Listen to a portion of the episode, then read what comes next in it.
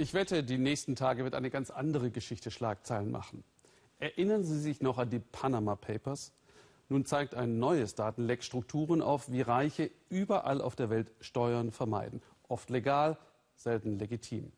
Zugespielt wurden die Daten der Süddeutschen Zeitung, die sie mit dem internationalen Konsortium investigativer Journalisten und weltweit 400 Journalisten teilte, wie er schon einmal erfolgreich praktiziert. In Deutschland haben NDR, WDR und SZ die Daten ausgewertet, etwa im Fall des US-Handelsministers Wilbur Ross, hier bei seiner Vereidigung. Christine Adelhardt und Jan-Lukas Strotzig berichten.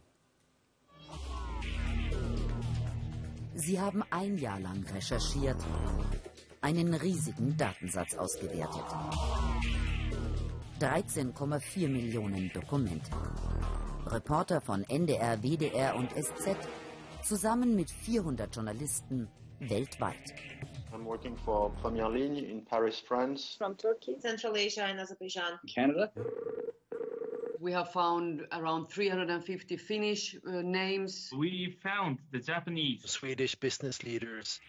Die Daten stammen zum größten Teil von der Anwaltskanzlei Appleby.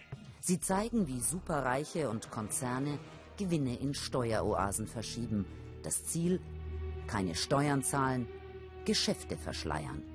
I think that much like the Panama Papers, the Appleby files Wie bei den Panama Papers geben die Appleby-Daten Einblick in das Leben von Reichen, wie sie Reichtum anhäufen und sichern.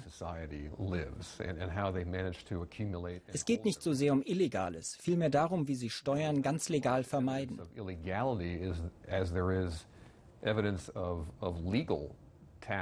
Das ist eigentlich noch empörender als kriminelle Energie. Mike McIntyre von der New York Times hat eine besonders brisante Spur verfolgt. Die Daten führen direkt an den Kabinettstisch des US-Präsidenten, zu einem alten Freund von Trump, Milliardär und Handelsminister Wilbur Ross.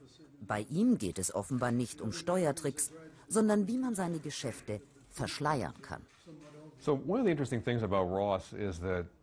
Das Interessante an Ross ist, dass große Teile seines Geschäftsimperiums auf den Cayman Islands angesiedelt sind.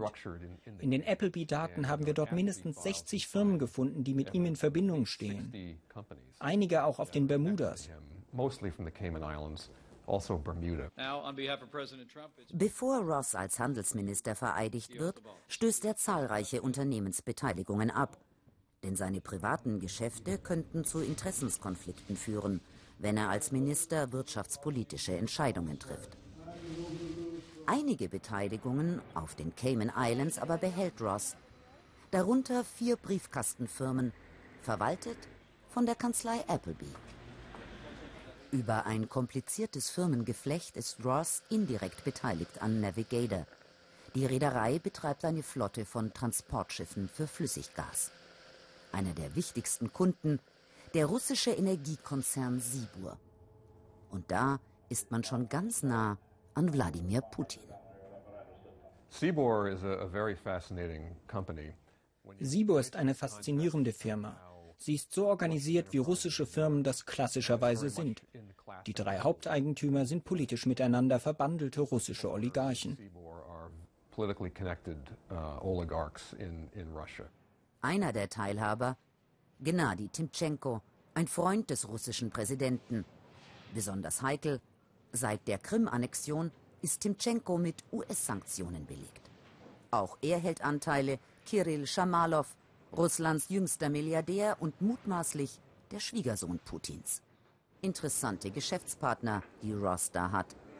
Als er vor seiner Vereidigung im US-Senat befragt wird, kein Wort über die Firma Sibur, Timtschenko und Putins Schwiegersohn. Leutselig versichert Ross. Ich werde beim Thema Befangenheit sehr gewissenhaft sein, wann immer es das kleinste Fünkchen von Zweifel gibt. Ein US-Handelsminister, der Privatschiffsbeteiligungen hält und im Amt genau diese Branche regulieren und über Sanktionen gegen Russland entscheiden soll? Ross spielt den Interessenskonflikt herunter. Er sei für US-Sanktionen gegen Russland.